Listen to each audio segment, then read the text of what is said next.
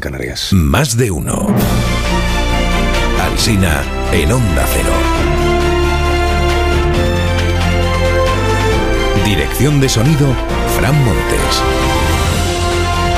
Producción, María Jesús Moreno, Marisol Parada y Alicia Eras.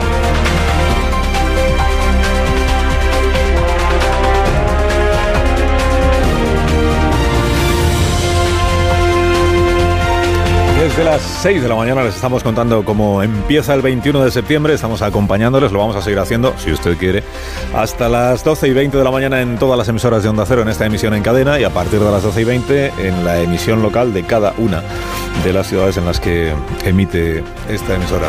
Las dos frases de la mañana son de líderes socialistas. El primero llevó a su partido a tener 202 diputados de 350, gobernó 14 años. El segundo ha llevado a su partido a tener 121 diputados, ha gobernado 5 años y ha sobrevivido a las últimas elecciones y confía en gobernar otros 4 y seguramente pues lo va a hacer. O sea, Felipe González y Pedro Sánchez. A Sánchez le preguntaron ayer si sigue pensando que hay que poner a Puigdemont a disposición de la justicia y dijo... Una crisis política nunca tuvo que derivar en una a, acción judicial. Esta es la primera frase de la mañana. O sea que ya no piensa que a Puigdemont haya que juzgarle. Y a Felipe no hizo falta que nadie le preguntara nada para que ironizara ayer sobre la situación de su partido. O nos metemos todo bajo la cobija de García Paje o no sé dónde vamos a ir. Esta es la otra frase de la mañana. El país dice hoy que González y Guerra elevan el tono contra Sánchez. El mundo que González y Guerra piden al PSOE que se rebele contra la amnistía, que se rebele, rebelión. Ahora saldrá Isabel Rodríguez a llamarles golpistas. ABC que González y Guerra afirman defender al PSOE más que el actual presidente. La Vanguardia titula su crónica El Antiguo Testamento toca arrebato. Ahí leo que uno de los asistentes a este acto de ayer, la presentación del libro, al terminar, dijo, el Guerra ha cortado oreja. Y que otros que le escucharon dijeron, dos orejas ha cortado, dos. La crónica de Peláez en ABC empieza así, dice, los asistentes a este tipo de acto se dividen entre los que quieren que se sepa que han ido, los que no muestran demasiado entusiasmo, ejemplo de lo primero sería Tomás Gómez, de lo segundo Ibarra, y los que quieren expresamente que se sepa que pudiendo haber ido han elegido no acudir. Dice, y luego están los que todo eso les da igual y lo que quieren saber si dentro dan un vino o algo, pues de la presentación del libro. Existe otra vieja guardia, por cierto, del PSOE que está con Pedro Sánchez. Esto lo dice hoy el diario El País y le dedica una página. Dice, la otra vieja guardia se planta contra las críticas a Sánchez. Muchos veteranos están disgustados con González y con Alfonso Guerra, muchos. Nombres es verdad que en la crónica aparecen pocos. Bueno, aparecen tres. Luis Yáñez, Enrique Barón y Enrique Linde. Dices, a ver, igual no tienen el cartel, el nombre, el conocimiento de Alfonso y de Felipe, pero oye, veteranos son ¿eh? los tres y son críticos con eh, las críticas a Pedro Sánchez. Sobre Sánchez y las pocas ganas que tiene ya de que Puigdemont sea juzgado, hay unanimidad en la interpretación de la prensa esta mañana. No pronunciará el presidente la palabra amnistía, pero como si ya la hubiera pronunciado para confirmar que va a haber eh, amnistía. Allana la amnistía, titula el diario La Razón y también el periódico de España. Abona el terreno, dice la ABC. El verbo más original es el que utiliza el diario independentista Nación o Nació Digital, que dice Sánchez flirtea con la amnistía. ABC dice en su editorial que el presidente ya da por absuelto a Puigdemont y el país titula su portada con una frase del propio Sánchez que parece una ironía pero no lo es. Dijo ayer el presidente, voy a ser coherente con la normalización en Cataluña. Coherente, o sea, significa que va a hacer lo contrario de lo que hasta ahora decía que iba a hacer. O sea, que iba a amnistiar. Sostiene el cronista QE que el presidente ha dejado clara su posición.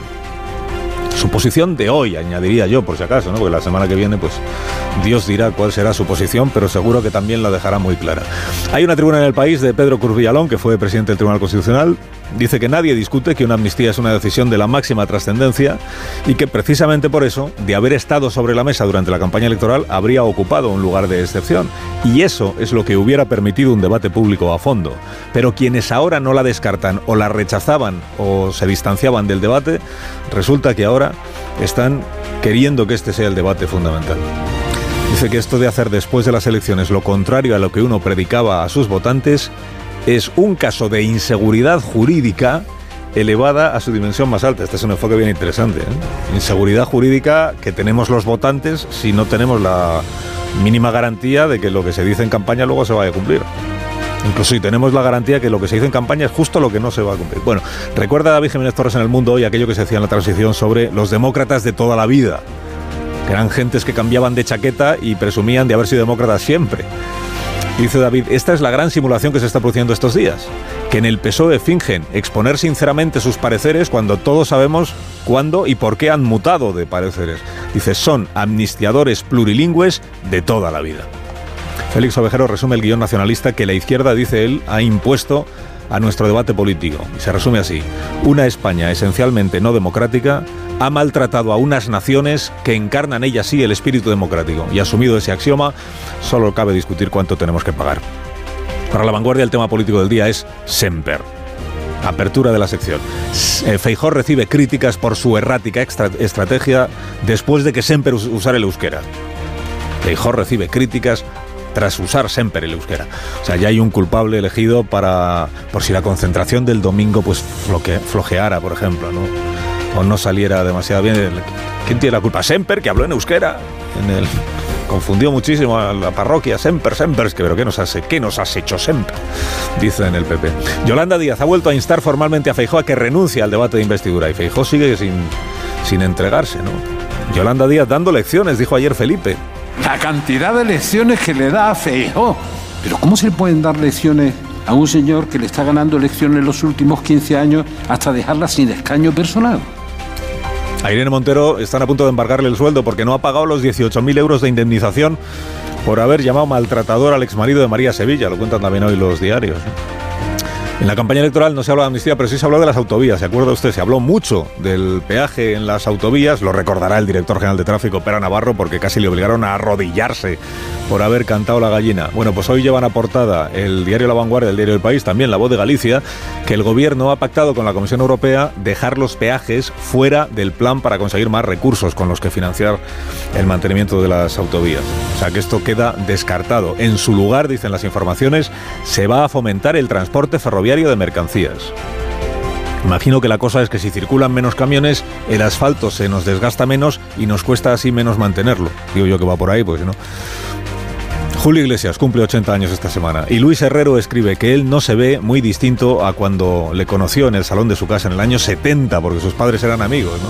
Se mira Luis al espejo todas las mañanas y dice, pues no, la verdad es que no vas notando que envejece. La vida sigue igual. La diferencia, escribe Luis Herrero, es que ahora ya no hueles a alcanfor por escuchar las canciones de Julio Iglesias, sino por defender la igualdad de todos los españoles ante la ley. Y termino con Lucas de la Cal, que informa hoy en el diario El Mundo de lo envejecido que está el Japón. Uno de cada diez japoneses tiene 80 años. Hay más mafiosos de 70 años que de 20, dice Lucas. Incluso en el porno hay un mercado en auge con actores que superan la edad de jubilación. La estrella en este mercado nicho, dice, es, lo de nicho Lucas, la estrella en este mercado nicho es Maori Tezuka, una octogenaria ex cantante de ópera que hace poco se retiró de los focos.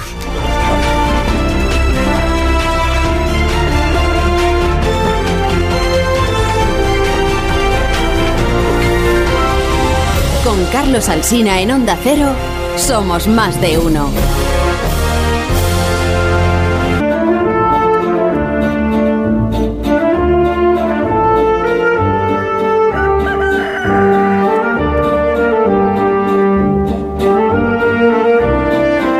Aquí está el gallo a la torre, como cada mañana a esta misma hora. Buenos días, Rafa. Buenos días, Carlos Alsina. El mejor momento de Alfonso Guerra ayer fue cuando explicó por qué el disidente del Partido Socialista es Pedro Sánchez. A él, a Guerra y también a Felipe González y a tantos otros, el argumentario del PSOE actual les ha ido rompiendo la cintura con sus quiebros, fintas y cambios de ritmo que solo el equipo de sincronizada que actúa en los medios tiene la flexibilidad necesaria para no romperse las fibras con esta coreografía frenética. Lo mejor de eso que llaman el complot contra Pedro Sánchez es que ha tenido como mejor aliado a Pedro Sánchez. Porque ayer, ayer mismo, mismamente ayer, comparecía por primera vez ante los periodistas en Nueva York y ante ellos mostró las nuevas cabriolas. Así, el hombre que calificó los hechos de octubre como una rebelión evidente, el hombre que prometió traer a Puigdemont para que respondiera por sus delitos, el hombre que anunció que devolvería la convocatoria de un referéndum ilegal al Código Penal, considera ahora que Puigdemont ni siquiera debería ser juzgado. Lo de Sánchez de ayer fue espectacular. Tiene razón su séquito, no miente. No es que mienta Sánchez, es que huye de la verdad, es el Houdini de la verdad. No, nunca consigue atraparlo. Ayer mismo no desmintió a Junqueras cuando decía que, que, la amnistía ya estaba pactada. Renegó de la acción judicial contra el procés y dijo que sería coherente con la normalización de Cataluña. Concluye la torre, concluye. Pues concluyo preguntando, ¿y qué es lo normal últimamente en Cataluña? Pues mira, no sé si es lo normal, pero lo habitual es hacer las arbitrariedades necesarias para que Sánchez consiga los votos de los independentistas. De manera que sí, habrá amnistía, Alfonso Guerra, una nueva disidencia. Que tengas un buen día. Rafa, te escuchamos a las 7. Gracias por madrugar con nosotros. Es mi trabajo. Todas las tardes La Brújula con Rafa La Torre, que además ha hecho un spot de, Ponle Freno en el que sale guapísimo. ¿eh? No lo habéis visto, no dejéis de verlo. ¿Qué tal, Marisol? ¿Cómo estás? Buenos días, no muy bien. No pongas cara de escepticismo. No, sí, sale estupendo, me estupendo en este estudio.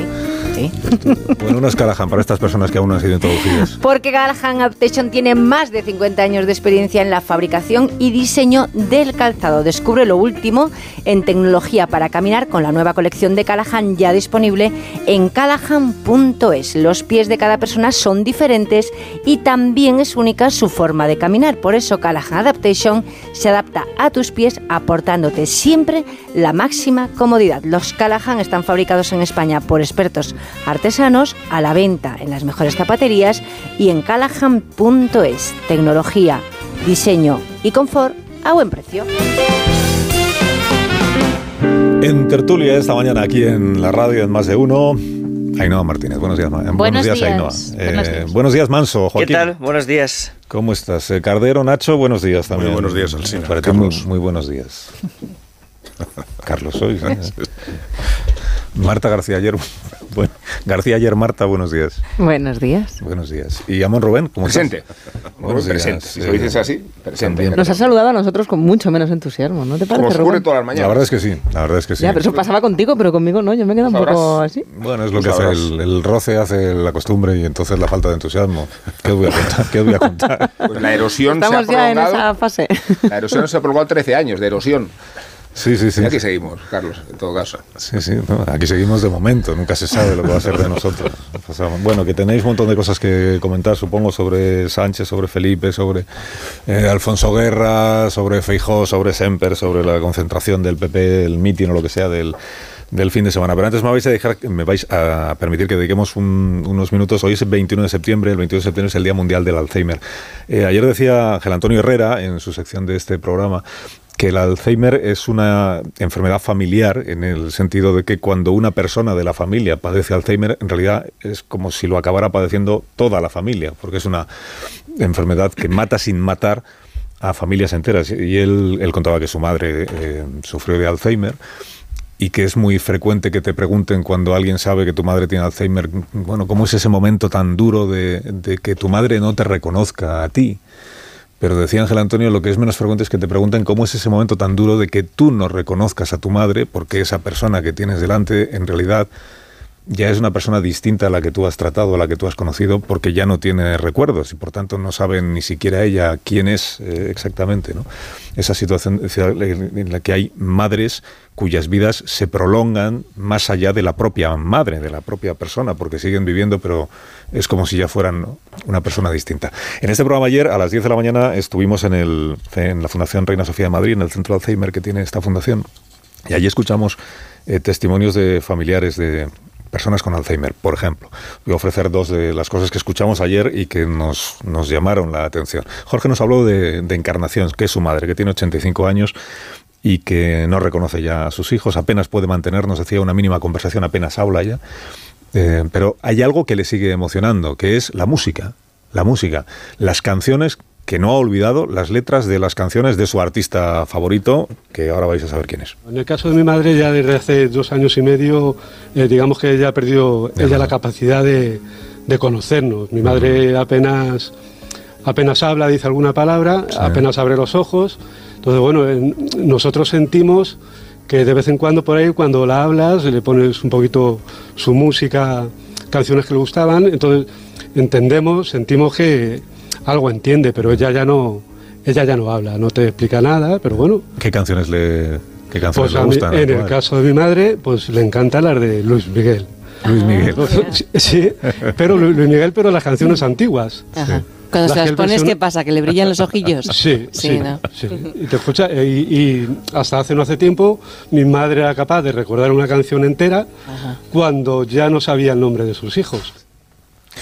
Porque explican los neurólogos que lo último que perdemos cuando se sufre este proceso eh, tan, eh, tan duro de ir perdiendo la memoria, lo último que perdemos es la memoria musical. Por eso es muy frecuente que personas que tienen Alzheimer vayan olvidándose de, de- de prácticamente de todo, incluso de sus propias de sus propios nombres, su vida, de su entorno, de su familia, pero sean capaces de cantar entera una canción que aprendieron pues cuando tenían, que te digo yo, 10 o, o 15 años. Nos contó Jorge, el hijo de, Encarnación, que los primeros síntomas que ellos detectaron de que o percibieron de que su madre podía- le podía estar pasando algo grave, pues fue cuando era- iba, por ejemplo, a la compra, pues no era capaz de manejar el dinero, abría el bolso para que quien fuera se encargara de cobrarse lo que fuera, pues no y que luego ya pues se dieron cuenta de que empezaba a tener los despistes, las desorientaciones en estas es una enfermedad degenerativa como los oyentes eh, saben o sabéis. Hablamos también con Concha, eh, Concha tiene a su marido con Alzheimer, 76 años, vive en casa con ella, ella se ocupa de, de cuidarle, el marido se llama Carlos y nos contó una confidencia, Concha, y es que el, el marido eh, siempre ha sido un gran melómano. Él toda su vida fue tan aficionado a la música clásica que tenía abono en el Auditorio Nacional. Pero desde que padece Alzhe- Alzheimer ha ocurrido esto. Él era gran aficionado a la música clásica, estaba abonado en el Auditorio Nacional y íbamos mucho. Pero cuando empezó a estar más afectado, curiosamente le salió una vena, pues eh, lo que más le gusta ahora es el, el jazz, el, el rock. Y entonces antes de que estuviera tan deteriorado como ahora, pues empezamos a irnos a todos los conciertos Anda. de rock, de, bueno, yo, muchos que yo no conocía. Y se lo pasaba en grande. Empezaba a bailar, le cambiaba la cara. Pero, y, O sea y- que- y en toda su vida anterior no se había interesado por el rock. A, a ver, cuando oía rock bailaba un poco, pero no. Pero Él poco. siempre decía no música clásica, ópera. Y la última vez que fuimos a una ópera que ya estaba bastante afectado, me tiró de la mano y se quería ir. o sea que ahora hemos vuelto A- a la adolescencia, a, la juventud. no sí, sí, ahora, sí, sí. ahora rock y, y- y jazz. De la música clásica al rock y al, y al jazz. Y al tenis, que por cierto, que Carlos eh, juega eh, al tenis, sigue jugando al tenis para sorpresa de, pues, de quienes le tratan, que explican que es poco frecuente que una persona mantenga tan eh, frecuente y, actividad eh, y, y elevada actividad física eh, padeciendo un Alzheimer ya tan, tan avanzado. Bueno, quiero preguntarle a un científico, a un, a un experto, eh, sobre qué hemos aprendido o mm, que hemos aprendido, que han aprendido los científicos, la ciencia, respecto del Alzheimer en este último año, ya que estamos en el 21 de septiembre del año 23, respecto del 21 de septiembre del año 22. ¿Cuánto ha avanzado y en qué la ciencia respecto de dos, dos cuestiones? Una, ¿qué sabemos del Alzheimer? Si Sabemos que es una enfermedad que no tiene cura, pero ¿qué, hemos aprendido, qué hemos descubierto, qué se ha avanzado respecto de entender la enfermedad, la causa de la enfermedad o las causas, si es que hay causas que se puedan establecer? Y en segundo lugar, sobre el tratamiento de la, de la enfermedad. Digo, sabemos que no tiene cura, pero sí tiene eh, formas de tratar a los pacientes de Alzheimer, de retrasar el desarrollo de la enfermedad o el agravamiento, de prevenirla y de paliar los síntomas. Pascual Sánchez eh, Juan es director científico de la Fundación 100, el Centro de Investigación de Enfermedades Neurológicas. Eh, Pascual, buenos días. Buenos días. Buenos días. Está celebrándose en Málaga, por cierto, el Congreso Internacional de Enfermedades Neurodegenerativas, que ahí pues están todos los expertos eh, presentando los avances que se han que se han producido. Bueno, Pascual, si, si yo te hiciera estas dos preguntas, digo lo de eh, en el último año, pues por fijar un horizonte así, un horizonte temporal. Eh, ¿Qué sabemos hoy del Alzheimer eh, que no supiéramos estos años atrás sobre sus causas, su desarrollo? ¿Qué es lo que, cómo, cómo empieza, cómo sabemos algo nuevo o no?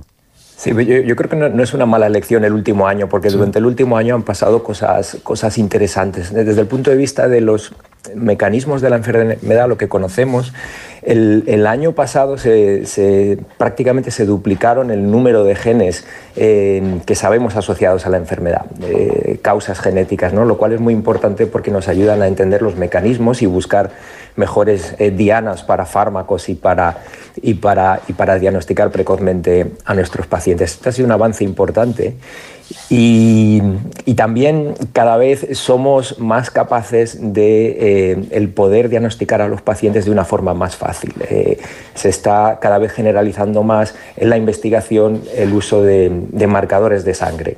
La, la idea es que en algún momento, haciendo un análisis de sangre, podamos diagnosticar la enfermedad de Alzheimer. Estos son avances que aún no han llegado a la clínica, que están ahí, pero que sin duda van a repercutir en, en cómo manejamos a los pacientes. Esto en cuanto al conocimiento, los avances en, en diagnóstico y, y mecanismos de la enfermedad, pero probablemente lo más ilusionante de este año es que por, por primera vez eh, tenemos algunos resultados positivos en ensayos clínicos en, en la enfermedad de Alzheimer. Esto pues es una, una, muy buena noticia porque llevamos prácticamente 20 años donde todos los resultados de fármacos que, intentaban modificar el curso de la enfermedad fracasaban y por fin tenemos resultados positivos y de hecho en Estados Unidos ya se ha aprobado el, el primer fármaco eh, que cambia el curso de la enfermedad. Cambia el curso de la enfermedad. Eh, significa que para empezar entiendo que retrasa la, Eso es. el agravamiento de los síntomas, ¿no? Sí, eh, hasta ahora los fármacos que tenemos son puramente sintomáticos. Los sí. fármacos que damos a nuestros pacientes lo que hacen es de alguna forma optimizar cómo está funcionando su cerebro, pero no cambian la biología, no cambian cómo está avanzando la enfermedad. Estos fármacos que, que se han aprobado, hay, hay, uno aprobado y otro que tenemos resultados que han salido este año, que también son muy, muy prometedores, lo que se supone que hacen es eh, retrasar los eventos patogénicos de la enfermedad, bajando las proteínas que se acumulan en el cerebro. Entonces ya se ha visto, lo que se ha demostrado en estos ensayos es que los, los, las personas que lo toman comparados con los que no lo toman eh, sufren un retraso en el avance de la enfermedad en torno a un 30%. Esto es lo que hemos visto. Hablabas antes de, de, las causas genéticas, de que se ha avanzado -huh. también en, en, la investigación, sin llegar todavía, entiendo, a, a conclusiones definitivas, que, que las, si las causas fueran únicamente genéticas, eso significa que no hay manera de prevenir. Pues siempre hablamos de, de, la, de, la, genética y de los hábitos de las personas, sí. ¿no? que son, digamos, las, Claro, si la causa es genética, no hay manera de evitar llegar a una situación como la del padecimiento del Alzheimer, no hay forma de prevenir el, el, padecer esta enfermedad. Eh, sabemos más o menos el porcentaje de causa genética. La enfermedad de Alzheimer es una enfermedad compleja que, sí. donde hay una mezcla de ambiente y de genes. Y sabemos que hay una contribución en torno al, al 70% de los genes. Es una contribución importante. Uh -huh. Lo que pasa es que el ambiente es fundamental. Eh, y, y, bueno, y vemos que gente con, con el mismo componente genético eh, puede presentar la enfermedad antes o después dependiendo de otros, de otros factores. ¿no? Y, cada vez eh, se hace más, más énfasis en la prevención, porque realmente hay un potencial muy grande de poder disminuir el impacto de esta enfermedad si nos centramos en la prevención. Y, y, más aún entiendo si, si la detección es te, también cuanto antes de la enfermedad, la detección, la detección temprana para poder retrasar antes el desarrollo de la enfermedad. ¿no? Esto es clave, esto es clave y es una de las líneas de investigación que tenemos en, en Fundación 100, el, el, diagnóstico precoz, mediante nuevas tecnologías como biomarcadores o, o tecnologías punteras de imagen, lo que pretendemos es diagnosticar la enfermedad lo antes posible, para, porque se ha visto que estos fármacos parece que van a funcionar mejor cuanto antes los demos. Eh, obviamente no hay que esperar a la dependencia, no hay que esperar a la demencia, ahí el cerebro ha sufrido un daño muy importante. Lo que tenemos que hacer es intentar administrarlos lo antes posible para eh, preservar el cerebro, el retrasar lo antes posible la, la, dependencia, con la esperanza de que pronto se sumen otros fármacos. Esto es una enfermedad compleja y hará falta una aproximación compleja también como pasa en el cáncer, por ejemplo, para que eh, poco a poco seamos capaces de cronificarla. Esto sería lo ideal. Pascual, gracias por haberme atendido. Hablamos el año que viene, el 21 de septiembre, si te parece, y Encantado. actualizamos los avances que se vayan produciendo. Gracias, cuídate. Gracias, muchas gracias. gracias. Pascual Sánchez Juan, el director científico de la Fundación 100. Si queréis hacer algún comentario pues, sobre... Uno iba a hacer, fíjate que has empezado el programa hablando sobre la longevidad en Japón, y esto concierne a la longevidad de Occidente, y no te digo de España y hasta qué punto la proliferación de personas mayores todavía suscita e incita más la relación con la longevidad y las enfermedades derivadas de, del desgaste del cerebro. El Alzheimer es una y el Parkinson es otra. Y las pongo en relación precisamente porque existe este tratado de Oliver Sacks que hemos hablado tantas veces que se llama musicofilia y que plantea la música como alternativa terapéutica además con dos propiedades distintas. En musicofilia Sachs lo que cuenta es que para el Parkinson se trata de, estimular el aspecto rítmico de la música como un correctivo eh, casi eh, orgánico y que en el caso del Alzheimer sirve para acudir ahí donde la memoria tiene un poco más de luz y crear vínculos mnemotécnicos. Eh, por eso es verdad que la música tiene un valor terapéutico y por eso quien no la disfruta, y el propio Oliver Sacks cuenta el caso de la y la gente que no es capaz de disfrutar de la música todavía está más expuesta. Pero haríamos bien en las sociedades occidentales dedicar menos dinero a la cirugía plástica y a, y a las terapias de erección para centrarse en dónde se sitúa en realidad eh, el problema de la sociedad, que no es en parecer jóvenes, sino en envejecer. Y hay muchísima más dedicación mucha más dedicación mm, presupuestaria y técnica a los casos de cirugía estética que a las investigaciones relacionadas con, la, con el envejecimiento. Y fíjate, estamos eh, desde la pandemia hartos de hablar de la escasez de los médicos y de la necesidad de invertir recursos en la sanidad, pero se habla muy poco de, de la geriatría, que es una disciplina que cada vez es más necesaria y sin embargo pues hay más pediatras que geriatras y no están naciendo. Esto, esto que decís Marta... Más plásticos que geriatras. Sí, sí, desde luego. Y, y esto pero, es que pero que no cuando- es un problema individual de, la, de cada familia con su, con su enfermo o con su envejecimiento el- porque es estructural. que lo comentabais antes, que es verdad que la longevidad aquí en España es muy parecida a la de Japón, pero la gran diferencia entre una y otra es que eh, aquí los mayores llegan en peor estado de salud y en el ranking de felicidad que existe, los mayores en Japón están en una posición más alta que aquí en España, con lo cual hay que cuidar también cómo llegan los mayores a este estadio y cuidarlos desde el punto de vista médico y desde el punto de vista también anímico y sentimental. Y luego que el Alzheimer también afecta a gente joven, no es lo habitual, pero Mm. el Alzheimer en gente joven es mucho más agresivo cuando se desencadena en, en gente joven. Y yo sí que quería centrarme tam- bueno, en, en el tema de las familias, ¿no? el acompañamiento y la ayuda psicológica que necesitan las familias para saber cómo tratar a un enfermo de Alzheimer. Porque en esas idas y venidas, en esos chispazos de desconexión, el, el enfermo se desconcierta, pero las familias también. Y muchas veces no saben cómo tratarles, muchas veces se enfrentan a ellos, les dicen, pero bueno, ¿cómo no sabes que esto es así, que te lo has dejado aquí, que ahora íbamos a no sé dónde, que, que la boda es la semana que viene? Y, y muchas veces las familias también necesitan que, que les ayuden a acompañar a ese enfermo, a entender a ese enfermo y hacerle pasar esa sentencia que tienen, porque es un, algo que sabes que se va a ir desencadenando. No es una enfermedad contra la que se pueda luchar. Cuando te hacen un diagnóstico, muchas veces nos aferramos a, a las posibilidades de curación y esta es, es ir viendo, ir viendo eh, cómo se va perdiendo una, una persona a la que quieres y yo creo que, que muchas veces se pone mucho el foco en, en la persona, pero también hay que ponerlo en las, en las familias que, que lo acompañan durante ese tiempo. Bueno, con todo, y por terminar con un mensaje breve y esperanzador, a lo largo especialmente del último año ha habido progresos muy sustanciales, lo apuntaba el entrevistador, en la, en la detección y la prevención del Alzheimer y en general de todas las, auto- de todas las enfermedades autodegenerativas. eh, eh, degenerativas. Por lo tanto, miremos hacia adelante. Todos los familiares que, que dice Ainhoa, ayer también nos lo contaban algunos de ellos, eh, el de- lo de no tienes que enfadarte con la Claro. persona. Es más difícil no enfadarte al principio, cuando todavía no ha sido diagnosticada Alzheimer. Entonces piensas que es que no se está fijando bien, que es que no se empeña en no acordarse de lo que le hemos dicho. Entonces es importante no enfadarte y tomártelo con, eh, en la medida de lo posible, con sentido del humor, porque es verdad que te va a preguntar lo mismo cada vez que te vea pero no pasa nada. Solo tienes que responder cada vez una cosa, por ejemplo, y intentar, intentar encontrar esa manera de sobrellevar una situación que no es. Antes eh, hablaba, nada agradable. ha- Bueno, hablábamos de Oliver Sacks, yo recomiendo a Paco Roca Arrugas, que es un buen manual guía para cómo te tienes que comportar con las personas con Alzheimer, que es de, de un, un nieto con su abuelo yendo todos los días a, a la residencia. luego está esta, esta película que era el Alzheimer desde el punto de vista de quien lo padece, la película de Anthony Hop- Hopkins y de Sí, sí. Olivia Colman, ¿cómo se llama? Padre, el padre se llama. Padre, padre. padre. El padre, que tiene una versión teatral interpretada por José María Pou, que no sé si se, si se sigue realizando, y que es desde el punto de vista de quien sufre el Alzheimer. O sea, cómo esa persona eh, está eh, asustada porque de repente hay gente en su casa que no sabe quiénes son. Y, y, quien, y que dice, soy tu hija. Y tiene, no tiene la cara de mi hija, tiene la cara de otra persona que se está haciendo pasar por mi hija. O que, es- o que vas montado en el coche y no sabes a dónde vas. Tú imagínate estar en la M30 y decir, ¿pero qué hago en este ¿Qué hago coche aquí? y a Sí. dónde voy?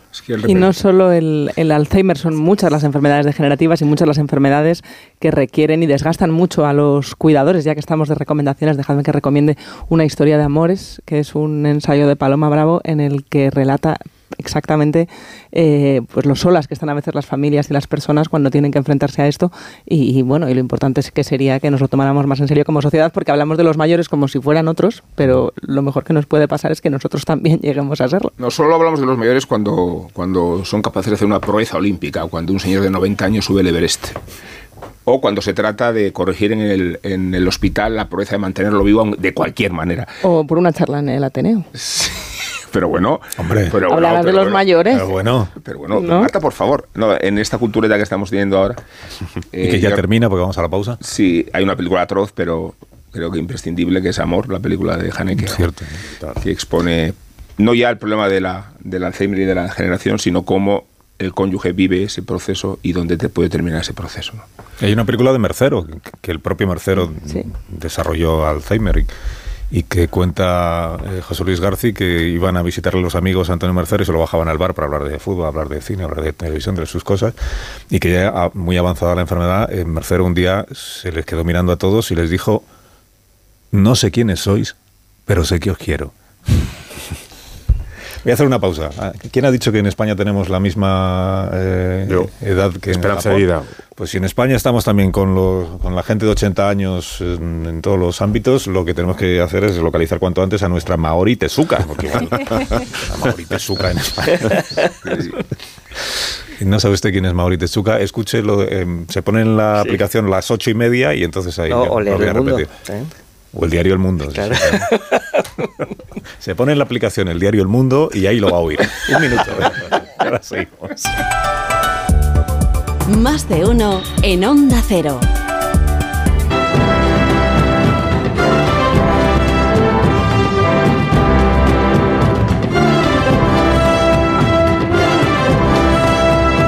Nueve y siete minutos, una menos en Canarias. Estamos en tertulia aquí en Onda Cero en Más de Uno, con Joaquín Manso, con Ainhoa Martínez, con Nacho Cardero, Amón y García Ayer. Estamos aquí para analizar, pues por ejemplo, lo del Ateneo de Madrid, ¿eh? la presentación del libro de Alfonso Guerra, eh, está Alfonso Guerra con Susana Griso esta mañana, creo, así que mañana tendremos ocasión de seguir con lo que diga hoy. La presentación, claro, cada vez que van, sobre todo si están juntos, Alfonso Guerra y Felipe González, pues aparecen por allí muchísimos dirigentes, bueno, muchísimos, dirigentes del Partido Socialista, más o menos veteranos, que de alguna manera pues en- en- siguen reconociendo, pues la, no sé si la autoridad, pero por lo menos el, el derecho a decir cosas inteligentes eh, de ambos líderes del Partido Socialista, que no son dos líderes cualesquiera, con todo el cariño para los demás, para eh, Virgilio Zapatero, para Enrique Barón, que parece que está en la posición contraria. Eh, Hablamos de eh, Felipe González, que fue presidente del gobierno 14 años y líder del Partido Socialista y refundador del Partido Socialista, y de Alfonso Guerra, que fue artífice también de las victorias electorales y de lo que hoy, bueno, o de lo que hasta anteayer era el Partido Socialista Obrero Español. Bueno, un par de pasajes de las intervenciones del día de ayer. Más allá de que ambos repitieron cosas que ya hemos escuchado, a Felipe en este programa, Alfonso Guerra que estuvo con, con Herrera, cosas que hemos escuchado en boca de ellos dos, que creen que la amnistía es inconstitucional, que además creen que una amnistía no es un indulto, una amnistía es reconocer que el Estado es quien ha cometido una injusticia con los condenados y que por eso se borra lo que ocurrió y el Estado queda como culpable, que entienden que es una afrenta a la, a la transición del año 78, que entienden que es un riesgo para el país, que no comparten el proyecto en el que está ahora mismo Pedro Sánchez, que no comparten las alianzas con los independentistas como si todo fue- fuera lo mismo, la mayoría progresista. Estas cosas ya las habíamos escuchado ayer.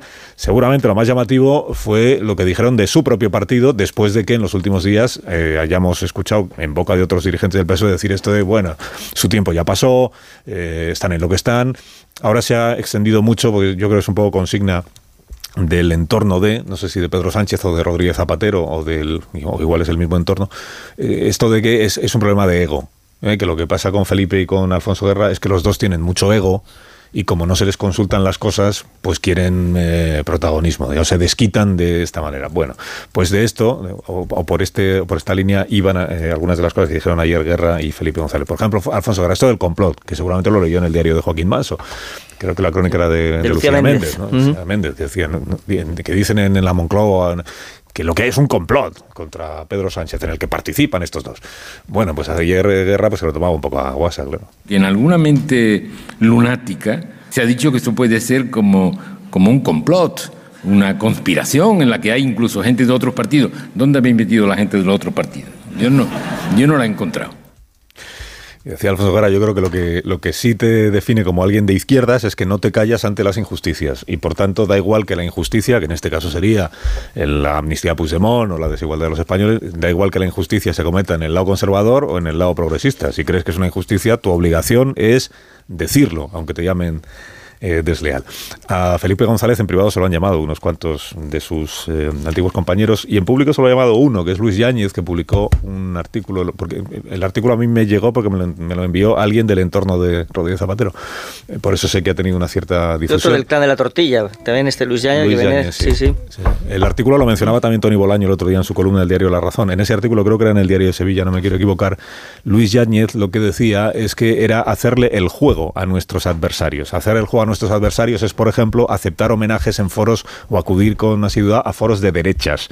Eh, Felipe, que también está al tanto, claro, de ese artículo, está al tanto de todo lo que pasa y se publica, eh, sabía que iba por él, naturalmente. El foro de derechas interpreta a Felipe González que debe ser lo del premio que le dieron el otro día en, en Sevilla.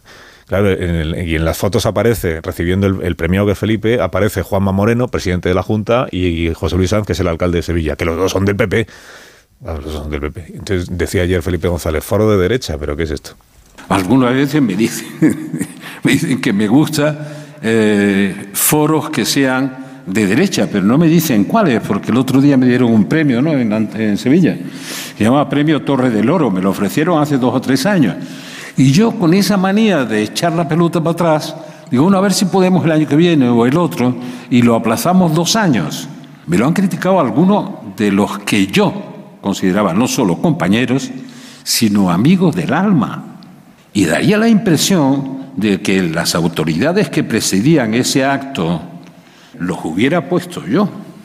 Digo, ¿por qué los que critican que esté aquí bajo esa presidencia no piensan lo que nos está pasando? Porque tal como van las cosas, o nos, metemos, nos metemos todos bajo la cobija de García Paje, o no sé dónde vamos a ir. Lo digo. Digo de broma, pero en serio. Digo de broma, pero en serio. Estaba García Paje allí presente entre los. Estaba Lambán, eh, eh, creo que estaba Javier Fernández también, bueno, Redondo Terrero, no sé. Ga- García Paje me parece llamativa esta frase, así lo he dicho yo esta mañana, porque es de los pocos nombres propios que pronunció Felipe González. Sánchez es el innombrable, o sea, Sánchez, no- Sánchez no lo nombran, ni Felipe ni, ni Alfonso Guerra. Hablan del que está ahora, hablan de- del deán que decía el otro día Redondo Terreros, pero a García Paje sí lo mencionó Felipe. Y esto de lo digo en broma, pero en serio, o nos metemos todos bajo la cobija de, de García Paje, o no sé dónde vamos a ir, estaba en este contexto que hemos escuchado, en el que por un lado subrayaba Felipe González que las autoridades en este momento en la Junta de Andalucía y en Sevilla son del PP, pero que no es que las haya puesto él, es que son las elecciones las que las han puesto ahí. Es decir, que el Partido Socialista ha perdido la Junta de Andalucía y ha perdido la alcaldía de Sevilla y ha perdido un enorme poder territorial en las elecciones del 28 de mayo, como todos sabemos. Y decía también Felipe, eh, hay que respetar el resultado de las elecciones. ¿O es que no vamos a poder ir a actos en los que la presidencia le corresponde al presidente de la comunidad y es del PP y entonces ya no vamos a esos actos? ¿Qué clase de país es, es ese? Bueno, estoy deseando escuchar a mis contertulios de esta mañana sobre esto que algunos llamarían los dinosaurios de nuevo en, en, en acción. ¿no? Dinosaurios. Bueno, pues vamos allá. Venga.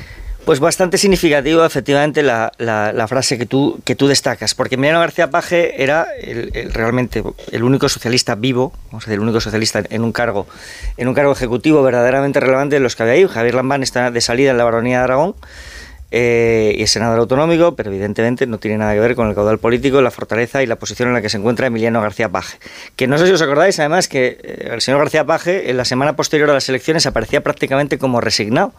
Eh, Con esto que cuando le preguntaban por si por una gran coalición decía eso no es lo que ha votado el ciudadano, un tono de resignación que, eh, sin embargo, ahora se ha volteado. Es decir, eh, Emiliano García Paje a lo largo de estas semanas y especialmente ayer eh, llegó más lejos de lo que yo creo que había llegado nunca y por lo tanto se consolida como una oposición interna real y no virtual. Eh, y por si fuera poco, Felipe González con esa frase lo declara ungido por parte de las personas que representan las raíces fundacionales como su persona representativa de esos valores. Y hubo otra, otra frase dentro de, todas las que hubo ayer que a mí también me pareció significativa, que es cuando se refieren a la humillación deliberada de la transición. Es decir, lo que consideran esas personas que estaban ahí, por otras veces habían expresado en términos parecidos, pero no tan, no tan contundentes, es que eh, Pedro Sánchez está llevando a cabo una ruptura simbólica o material respecto de lo que representaban ellos, respecto de ese Partido Socialista, eh, de ese Partido Socialista de la Transición. A mí eso es una cosa que me llama la atención y ya me llamó la atención cuando lo tuviste aquí sentado y reconoció que había votado al, al Partido Socialista, porque el año pasado hace un poquito más de un año se produjo un acontecimiento mucho más explícito de esa ruptura, que es la Ley de Memoria Democrática y en concreto la extensión de la Ley de Memoria Democrática hasta el año 83, que eso contiene un mensaje simbólico clarísimo de extensión del oprobio, del estigma antidemocrático, hasta el propio mandato de, de Felipe González. Es decir, aquel día ya le estaban diciendo a Felipe González que querían romper con lo que él representaba. Por lo tanto, si no se dio cuenta antes del 23 de julio, bienvenido sea que se haya dado cuenta ahora y de que lo está diciendo con esta claridad, porque lo que también sugiere el acto de ayer de, la esfera de los libros es que ya no van a parar. Es decir, esto no es una protesta puntual, sino que ya no van a parar. Si el problema que tiene Pedro Sánchez no es lo que, lo que dicen Felipe González y Alfonso Guerra hoy, es que lo que ellos dicen hoy es lo que él decía ayer. Ayer estoy hablando de hace eh, De ayer, de ayer. Un, mes y medio, Anteayer. eh, anteayer. Con lo cual, el, el problema de credibilidad y el que ha cambiado de criterio eh, ha sido el presidente del gobierno. Y entonces tratar de desbaratar este discurso diciendo que ya no representan a nadie, bueno, pues hasta hace dos días te representaban a ti mismo porque tenías la misma opinión y porque luego hay una parte importante del electorado progresista que esto de la amnistía tampoco lo termina de entender. Hay un vacío comunicativo por parte de- del gobierno que ayer Pedro Sánchez empezó a llenar gota a gota y que se va a tener que, llenar para que no lo llenen otros actores políticos. Me estoy refiriendo a Oriol Junqueras diciendo que la amnistía está pactada o eh, desde tu propio partido estos dirigentes, exdirigentes de- del PSOE que están en, contra de, de la amnistía. Eh, con lo cual veremos a ver cómo se allana ese camino o cómo se llena ese vacío comunicativo porque Sánchez se presentaba ante, ante un mes plácido en el que se, el que se iba a chicharrar era Alberto Núñez Feijó y en el que él iba a esperar y iba a hacer esos contactos de baja intensidad para, para dejar fraguada su investidura, pero el que se está chicharrando hoy por hoy es Pedro Sánchez porque el debate le ha explotado en la, en la cara. Bueno, bueno, ahí yo hay. el tema... Es un el- achicharramiento compartido, yo diría. bueno, de momento, de momento él no está sabiendo responder al debate que hay encima de la mesa. Y es un debate que le perjudica para su propio electorado. Yo sí que creo que hay muchos socialistas, sí, es cierto, porque vamos, para ya la investidura ya está hecha bajo mi punto de vista. Fíjate, sí, sí, fíjate qué bueno. problema, qué problema. Dentro de pero, cuatro años. pero tú tienes que explicar por qué se va a dar esa amnistía si se da la amnistía. ¿A quién? Porque los a, a los españoles, porque se sí, sí, sí. Es que Él, él entiende, él entiende que fue un error de la pasada legislatura no haber hecho pedagogía con el tema de los indultos y con el tema de la reforma No, no del Código Penal. Yo no Sí. lo veo, tampoco. Sí, porque en la campaña electoral, en la campaña electoral eso. se dedicó a hacer esa pedagogía. Eso es lo que él dice. Y luego sobre el tema de Paje, Eh, Paje ungido por Felipe González. Bien, la última vez que Felipe González ungió a un cargo dentro del Partido Socialista perdió estrepitosamente las primarias. Con lo cual, luego también la figura de Paje. Paje tiene esa que- figura de oposición interna. estaban, ungi- estaban ungiendo a la vez eh, Todos. Sí. González y Zapatero, que eso sí que Todos, todos, estaban todos. Susana Díaz. Y luego la, la posición estratégica de García Paje. García Paje, tener esa eh, posición de verso suelto le va muy bien para eh, ganar las elecciones en Castilla-La Mancha, pero luego internamente no hay ningún movimiento de fondo para remover a Pedro Sánchez y menos después de los, de los Es resultados que- electorales desde el 23 de julio y con el horizonte de gobernar cuatro años más. Con lo cual está muy bien estas cábalas y estos ungimientos no. públicos. No, de Paje. Digo por parte de, Si por na- parte nadie de dice que sea un ungimiento a efectos sucesorios, a efectos No. de discurso político. no, yo el, el otro día escribí en el periódico que dirige Cardero. lo, sobre- lo escribes hoy. Buen Lo, escribe- lo escribes hoy, bu- buen artículo, efectivamente. no, sobre, No, sobre de Paje. Paje. Y tiene, eh, a mí me parece muy interesante cómo alude a Paje, precisamente porque, a diferencia de los demás dinosaurios, Paje tiene poder, influencia, eh, es el único varón socialista ungido con la mayoría absoluta y quien ha decidido las listas de Castilla-La Mancha para el Congreso. De forma que hay ocho diputados de la órbita de Paje que podrían eh, descarrilar el proyecto de la amnistía. Yo no digo explícitamente, a mí me cuesta mucho trabajo pensar que García Paje va a hacer una subversión, pero basta que sea atmosférica para que pudiera detener las ambiciones de Sánchez. Lo que pasa es que el, acuerdo está hecho y que en realidad, por mucho que pensemos que el PSOE está fracturado con la idea de la amnistía, la capacidad que tiene Pedro Sánchez para establecer eh, grandes emergencias cohesiona todavía mucho más el partido. Podremos definir que no es el Partido Socialista, que no tiene nada que ver con los valores y que el espectáculo de Parque Jurásico de ayer eh, puede amenazarlo. Pero en realidad el partido tiene una firmeza y una unidad en torno al líder impresionante. No, no, de hecho, y esa firmeza, el acto ayer refuerza esa firmeza. Es decir, no, no- no- al contrario, no la fractura.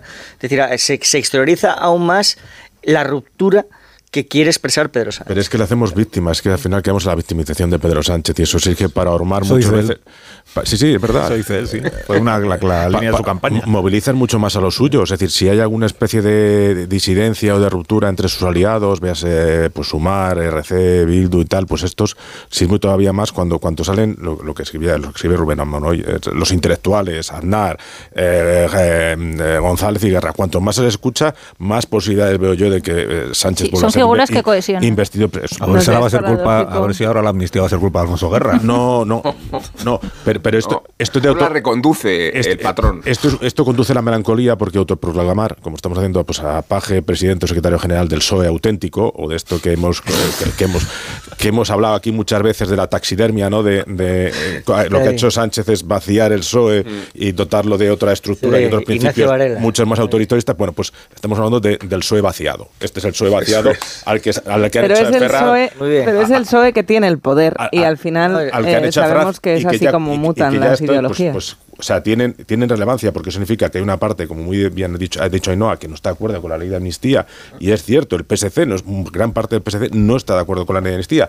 Y refleja, Pero más allá del PSOE, yo hablo de los españoles, ¿eh? O sea, Sí, más bueno, allá de lo que es el partido. Yo, yo estoy hablando ahora mismo del PSOE, de, de- de lo del Ateneo, de lo, de lo que ocurrió ayer, ¿no? Y después ya si queréis entramos en el fondo, que es de lo que tú si quieres es, es hablar y no hay que decir, que es lo que decía Guerra, ¿no? Es, es el disidente, el desleal, es él, y es Sí. lo que, el relativismo de Sánchez. A mí me parece que- paradójico, que es brutal. al hilo de Y- lo que y- decíamos antes, que sea la acción más clandestina que la conspiración. O sea, los conspiradores están hablando, como de- de- decía antes Carlos, eh, la conspiración si la está retransmitiendo en streaming, claro, se entera todo el mundo.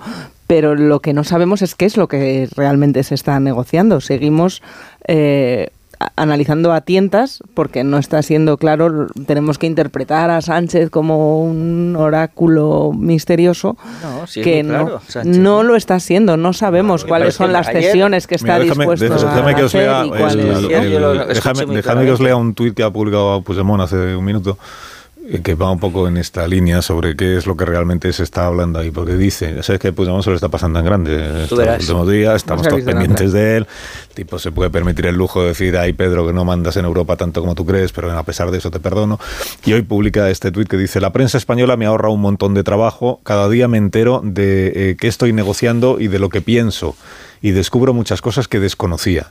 Dice, viendo los esfuerzos por el control del relato, se confirma la impresión de que España no es una nación, sino una narración. ¿eh? No está mal dicho, está- eso está bien. Eso está bien. Ya te has hecho de Puigdemont tú también, ¿te das Sí, cuenta? sí. Eh, Muy bien bueno, dicho. so- solo una- lo de cada día me entero por la prensa de lo que estoy negociando y lo que pienso. ¿Por qué si se refiere a lo de la autodeterminación concurrente, la fuente original de, esta, de este concepto es un, Nacional.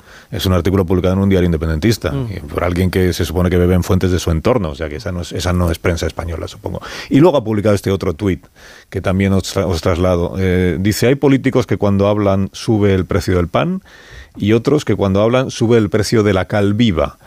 Por el momento parece que ha habido un repunte en el interés español por el óxido de calcio. Esta es otra, eh, este es otro clásico de estos últimos días, que es que quien quiere desacreditar a Felipe González siempre se va al GAL.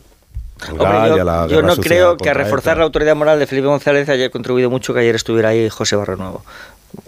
Con toda la sinceridad lo digo. Ahora, más allá de la impertinencia de lo que pueda decir, de lo que pueda decir Puigdemont. Lo que pasa es que Puigdemont cuando dice que eh, Es que dice que hablamos... se, que se puede eh, eh, denunciar eh, la guerra sucia. Y en su momento pues quienes estábamos ya en activo pues tuvimos la oportunidad de hacerlo. La guerra sucia Rodríguez Galindo las Azapala todo aquello se puede denunciar todo eso sin que eso signifique que todo lo que dice Felipe González haya que tirarlo a un cesto, ¿no?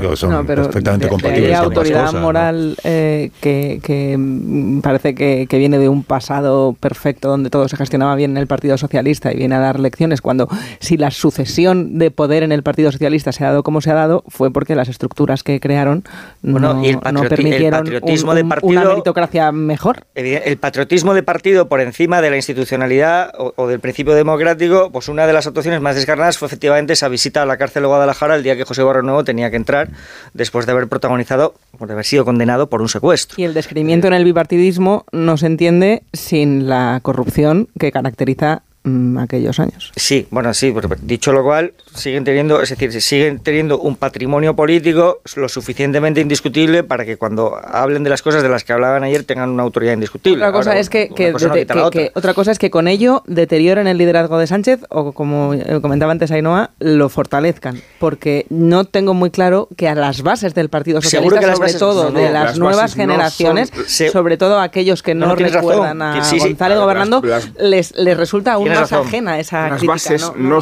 remueve nada, mm, salvo No, a ver, no, yo en de eso no hecho, la dirección del PSOE están, encantados una, cada vez que aparece. Felipe González ganan votos, porque es lo que parece algo dicen más ellos. externo y más lejano en el tiempo, parece como si la crítica viniera de... No, de- a las bases se les ha educado desde el liderazgo exclusivamente la inclinación hacia el poder. Es decir, eso es una cosa que quedó manifiesta en las, en las últimas las últimas elecciones, no hay que irse más lejos.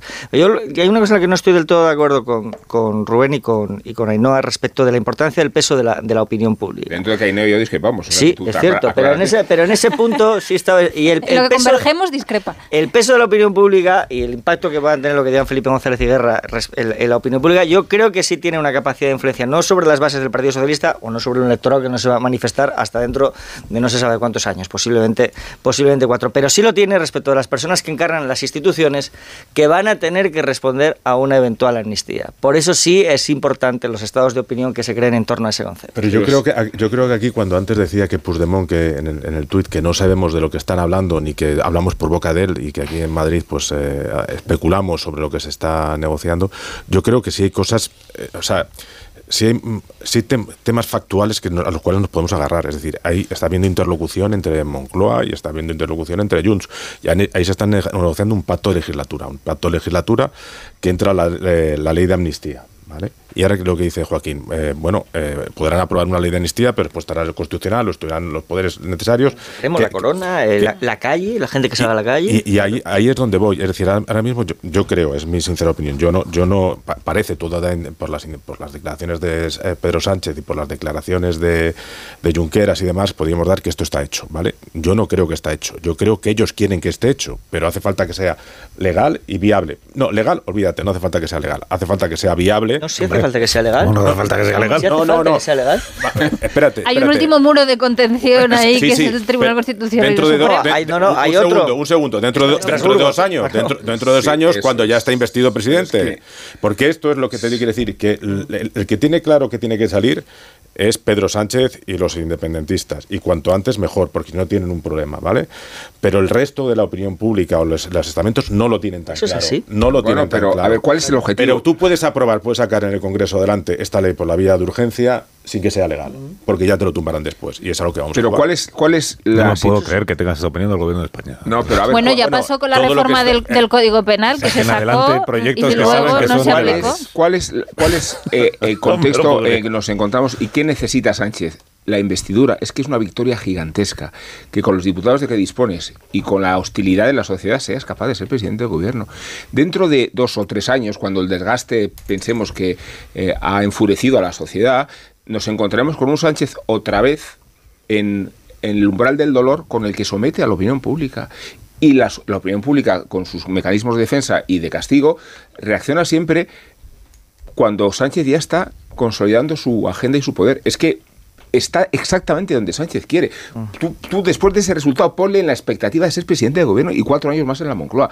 Chantajeado por, por Puigdemont, sometido a la extorsión de cuatro años de legislatura infame, eh, condenado a pactar con el nacionalismo cosas inverosímiles. Sí, ese es Sánchez. Y su manual de supervivencia nos lo teníamos que saber de memoria. Ya sabemos que está escrito en tinta china y que eso dificulta mucho su lectura.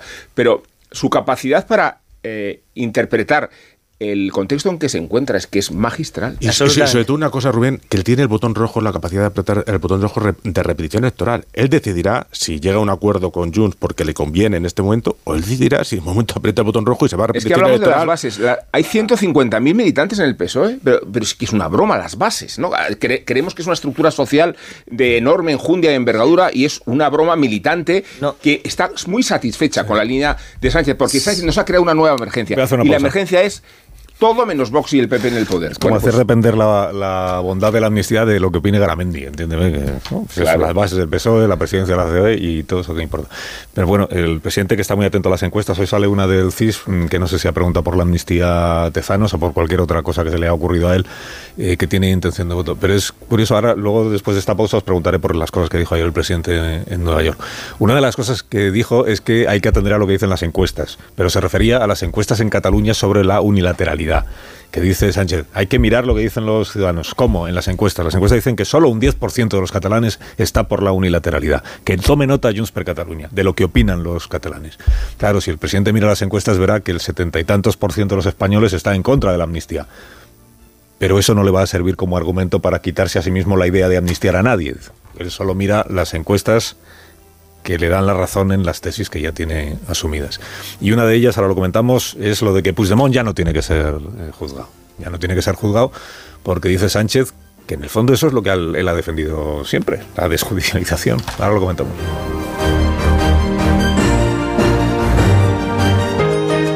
Aprovechad bien los minutos que quedan porque os queda mucha plancha todavía por sacar adelante y no habéis dicho todavía gran cosa pues sobre Sobre Sánchez. sobre Sánchez. No, esto que decía antes Ainhoa de eh, cubrir el vacío comunicativo, que es verdad que ayer Sánchez, anteayer se reúne con periodistas en Nueva York, pero fuera de micrófonos, tal, dice, ¿no? que, Yo no estoy de que se acuerdo diga- que se diga que son fuentes, que se diga que son fuentes. Ayer ya Sánchez habla abiertamente con los eh, Claro. periodistas y ya responde a las preguntas y, y dice esto de que va a ser coherente con su trayectoria. Él mismo dice, pues ya he dicho, ya he dicho, lo- Ya ha dicho mucho. Ya he dicho, ya he dicho mucho, ¿eh? ¿Por qué? Porque he dicho que voy a ser coherente con mi trayectoria. Pero si ¿con el cuál presidente- de todas? Claro, si el presidente va a llenar el vacío comu- comunicativo, que lo haga con, con verdades, no con, con- Es que no quiero insistir, pero... Les he dicho que va a ser si el coherente. presidente ahora eh, va a aprobar una amnistía, pues que salga y que diga he cambiado de opinión. ¿eh? Como- esa es la coherencia de Sánchez. He de verdad, cambia- ¿eh? Bueno, pero que lo diga. He cambiado de opinión la noche del 23 de julio. Se me apareció. De repente vi la luz y he entendido que hay que seguir por esta línea y tal. Puigdemont. Pero que diga he cambiado de opinión, que no pretenda convencernos de que esta ha sido siempre su posición, que es en lo que está desde ayer, cuando dice yo siempre dije que era un error que una crisis política derivara en una acción judicial. No, vamos a ver. No, o sea, todo, tiene, pero, todo tiene un límite. A ver, es que hay una narrativa de- que, No, se, no, que voy- se dosifica. Voy a recordar lo que dijo Sánchez. Es que Lo esto, contrario, ¿no? esto de yo siempre he dicho, yo siempre he dicho, primero, usted no siempre ha dicho que la acción, primero es un disparate en mi opinión, ¿eh? luego os pregunto a vosotros si os queda tiempo. Es, es un disparate el, el decir- editorial, ¿no? es un disparate decir que una crisis política no puede derivar en una acción judicial, si lo que derivó en una acción judicial fue un hecho delictivo, no una acción política. un Una frustración política de Puigdemont y de Junqueras deriva en un hecho delictivo y por eso hay una acción judicial, no porque hubiera una crisis política. Como el presidente sabe de sobra, porque él es verdad que estaba en contra no de no de la judicialización, es que no que no nos cuente cuentos. Él en lo- de lo que estaba en contra y eso sí que es verdad es antes de que se produjera el referéndum del 1 de octubre, antes, en aquellos días en los que se trataba de disuadir al gobierno catalán de que consumara el referéndum y luego la programación de independencia, en los días previos, el fiscal general del Estado, el difunto José Manuel Maza, que a diferencia de los que le han eh, seguido en el cargo, era mu- muy accesible para los medios de comunicación, pues daba entrevistas. Y en las entrevistas él advertía de lo que podía suceder desde el punto de vista penal si el gobierno de Cataluña, sus gobernantes, incurrían en determinados comportamientos. Y Sánchez, eso sí es cierto, estaba en contra de que se recurriera a esa fórmula para disuadir a los, a los independentistas. Porque él entendía que había que ir por la vía política, para disuadir y que no llegaran a hacer lo que luego hicieron. Pero una vez que lo hicieron, hombre, el presidente del gobierno dirá ahora que él siempre estuvo en contra de las acciones judiciales, pero si lo primero que le dijo a Susana Griso fue que habían cometido un delito de rebelión como una Rebelión. copa un pino. Hay, hay que recordar que Sánchez suscribió el 144.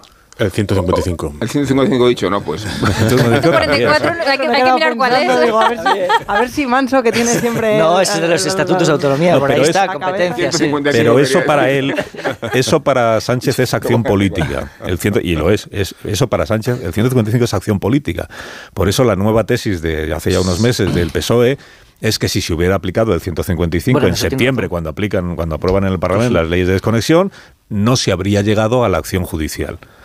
No, lo que pasa es que Pero- habría que repasar dónde estaba el PSOE Carlos, respecto de la aplicación del artículo 155 Pues en ese diciendo momento. que era el botón nuclear y que Claro, cómo íbamos a llegar Conceptualmente, el 155 es la desautorización total del autogobierno. O sea, que, que- que siendo un principio Sí, político... pero no es el querellarse por un delito de rebelión. Pero es un principio político mucho más agresivo. Me refiero a que tú desautorizas el autogobierno en su integridad. Haces una enmienda a la capacidad de gobierno de un, de un espacio que tiene reconocido su ámbito de Sí, pero para, para el PSOE ese es el aval de que como apoyaron entonces el 155, pues ahora tiene la legitimidad para aplicar otras fórmulas de ibuprofeno. Pero es que es, es el mismo Sánchez que en 2019, en campaña electoral, en un debate televisivo, se, se comprometió a traer a Puigdemont a Sí. España para que fuera Pues a- juzgado. Ojo, que a lo mejor No, no es el Y, mismo Sánchez. y los ministros, bueno, eres como Carmen Calvo, ¿no? El, el- el de la oposición y el... Bueno, no, ahí era, era ahí era presidente. presidente No, del ya era gobierno. presidente, ya era presidente era del presidente. gobierno. Sí, sí.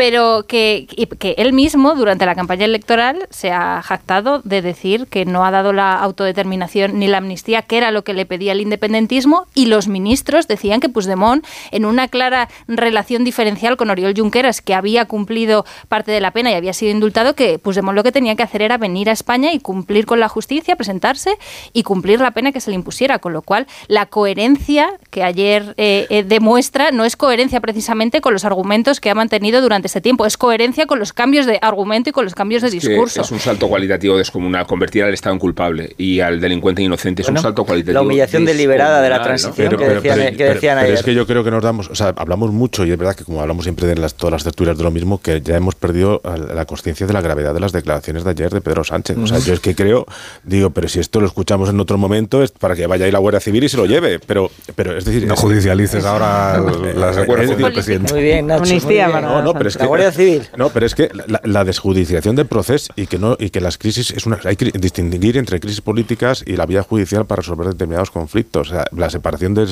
Estado Claro, de pero Derecho también habría y que la separación distinguir, de, de Nacho- de poderes, vamos. Pero habría sobre todo que distinguir la negociación y por- eh, y por de último, un- partido un que segundo. la de un, un gobierno en Yo funciones. cuando, ocurre esto, cuando ocurre esto del 1 y todo lo tsunami democrático, todas las revueltas que hubo y tal, y dice el señor eh, Sánchez que, que esta, esta crisis políticas como esta se tiene, no se deben eh, arreglar por la vía judicial, entiendo que él, cuando se asalta el Capitolio, como se asaltó de esa misma forma, entiendo que eso no tiene que ver por la vía legal, sino que tiene que ver una, o sea, supongo que estará preparando una ley de amnistía para el señor de Búfalos, el que llevaba el de los, el de, Buffalo Bill. el de- sí, el de Buffalo Bill que asaltó el Capitolio, porque es exactamente lo mismo, o es que no estamos hablando de esto, o es que estamos hablando de otra cosa. 25 años de A ver, es decir, tiene razón Nacho en, en esto de que hemos convertido en rutina la excepcionalidad.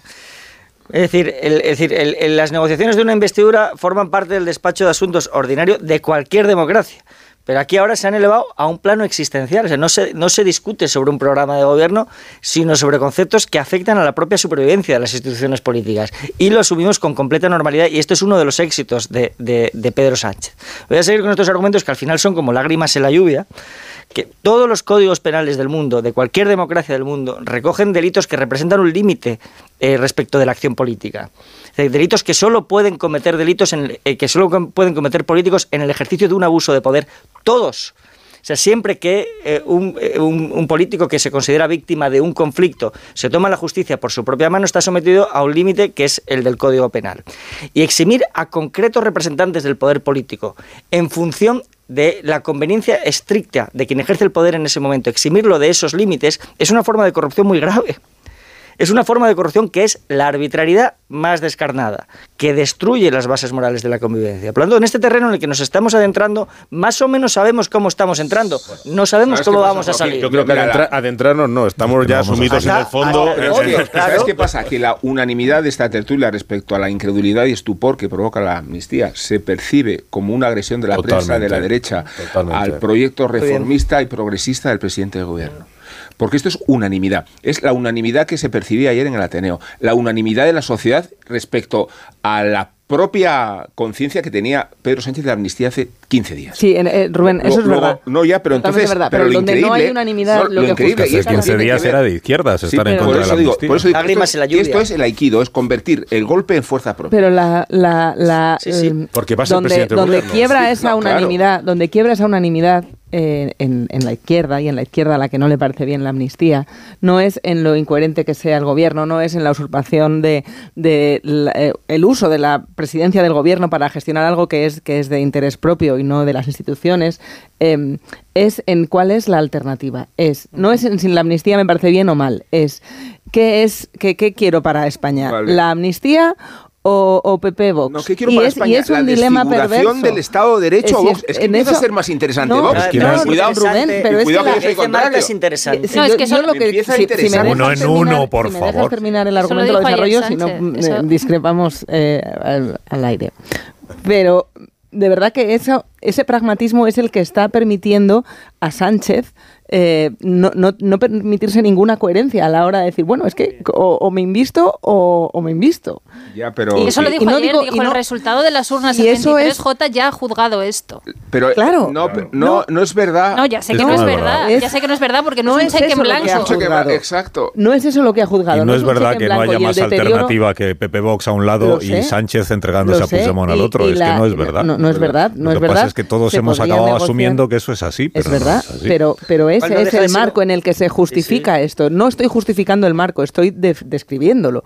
No es verdad Sí, que no haya otra manera de falso. investirle, no es verdad que no haya otra investidura posible y no es verdad que, que- que una eh, repetición electoral desgaste más las instituciones que lo que se les está haciendo ahora a las instituciones. Sí, a lo mejor vale, Marta, deberíamos pero lo que no tiene nada de progresista es ceder al chantaje de un partido Estoy de acuerdo. cavernario. Estoy de acuerdo. Y lo que resulta increíble de, de- de Sánchez es haber- habernos llevado a este estado me- mental, de acuerdo con lo cual eh, eh, lo que está en juego es el, el progreso frente a la regresión. Es que es un debate totalmente falaz, que, que él sabe alimentar, pero que, que lleva a la... Yo creo a la desfiguración de un Estado de Derecho y de una democracia. O sea, cuando celebramos... Pero esto no años- pasaría si no mira, hubiera, si la falta de alternativa no, vale, fuera tan si conocemos la- el desastre del otro lado, pero, pero cuando se conmemoran dos años de los talibanes en, en el poder, decían, gracias a que estamos nosotros ha desaparecido el terrorismo. Claro, porque el terrorismo Claro. sois vosotros. Coartadas, Eh, entonces, entonces si dices, no, ya no hay peligro porque el, el- el peligro soy yo. eh, Luego no existen peligros porque ya soy yo el peligro. Tranquilidad. Los talibanes, ¿no? Decían, no, no hay atentados, pero si erais vosotros, claro, ahora estáis en el poder, no hacen falta. Quiero decir que es tal la destrucción del sistema y tal la destrucción de la credibilidad de una democracia que empieza a echar uno de menos que venga Vox al poder. ¿Qué, qué, qué voy a decir? Y fíjate que salgan estas palabras. Eh, Pero si es tan ni en el sencillo, mayor de los estamos disparatando ya todos. Vamos a hacer pensado una antes. pausa porque hemos perdido el No me has norte. tranquilizado nada. ¿eh? Un minuto y ahora mismo Empieza a ser ya, ¿no? La tertulia. Me ibas a convencer y me has perdido. Ya mira. recuperamos el No, a ver, lo de no Vox es una broma, eh, por favor, es una broma. eh, No, no, broma. no, lo ha La dicho ironía sin- se lo ha dicho sin reírse, así. La ironía se entienda, Sí. por favor. eh. No, no, no. Como diría Felipe, es broma, pero es en Rubén serio. Proclama en las redes la llegada de Vox. es No, en no he serio, dicho eso. Es en serio que Vox es una broma. Pesada, sí. pero una pausa ahora sí. Más de uno en Onda Cero. Vamos a contar la actualidad económica y financiera de esta jornada antes de rematar la tertulia de hoy. Ignacio Rodríguez Burgos, muy buenos días. Hola, muy buenos días, Carlos. Pues, pues decirte que los mercados financieros europeos marchan todos a la baja. La bolsa española también cae un 0,50%. La decisión de la Reserva Federal de no subir los tipos de interés esta vez, pero su anuncio de que lo hará en octubre, pues no ha gustado en los mercados, no ha gustado a los inversores. Es la constatación de que la lucha contra la inflación aún tiene recorrido y que va para Que va para largo. Va para largo es lo que quiere decir Ignacio Rodríguez Burgos. La lucha contra la inflación, ¿por qué? Pues porque todavía está en Estados Unidos también, pero en la, Unión Euro- en la zona euro, pues por encima del 5% de media en la zona euro. Por eso argumentan los bancos centrales, eh, vamos eh, consiguiendo cosas, pero todavía no hemos conseguido el objetivo final. Esto es lo que estabas explicando, ¿no, Ignacio? Sí, que los tipos de interés, por ejemplo, de las nuevas hipotecas están en récord no visto en España desde hace 14 años, en el 4,23%. Y atentos a lo de los peajes, porque el gobierno está negociando, aunque en el Ministerio de Transporte nos dicen que todavía no tienen, no tienen una respuesta oficial de la Comisión Europea. Ya veremos a ver. Eh, Gracias, Ignacio Rodríguez Burgos. Cuídate mucho. Un abrazo fuerte. Esto de los peajes es interesante y supongo que el gobierno se encargará de explicarlo a lo largo del, del día de hoy. Aquello de ya no habrá que poner peajes para sufragar el mantenimiento de las carreteras, de las autovías, a cambio de eh, fomentar o promocionar el transporte de mercancías por eh, ferrocarril, por vía ferroviaria.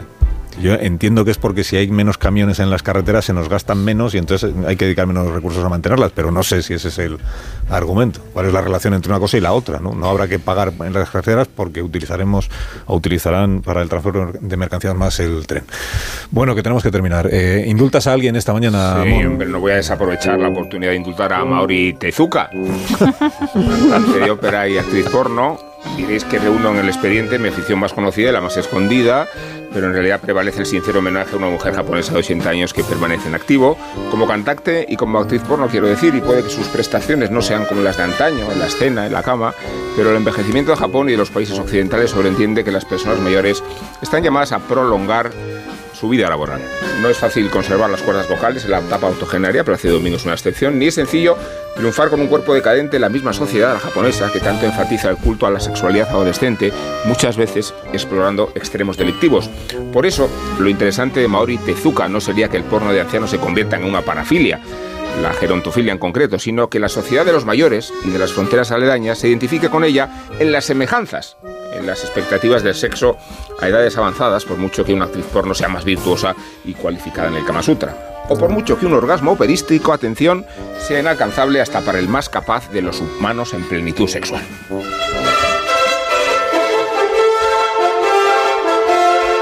Me mires así. ¿Quién yo?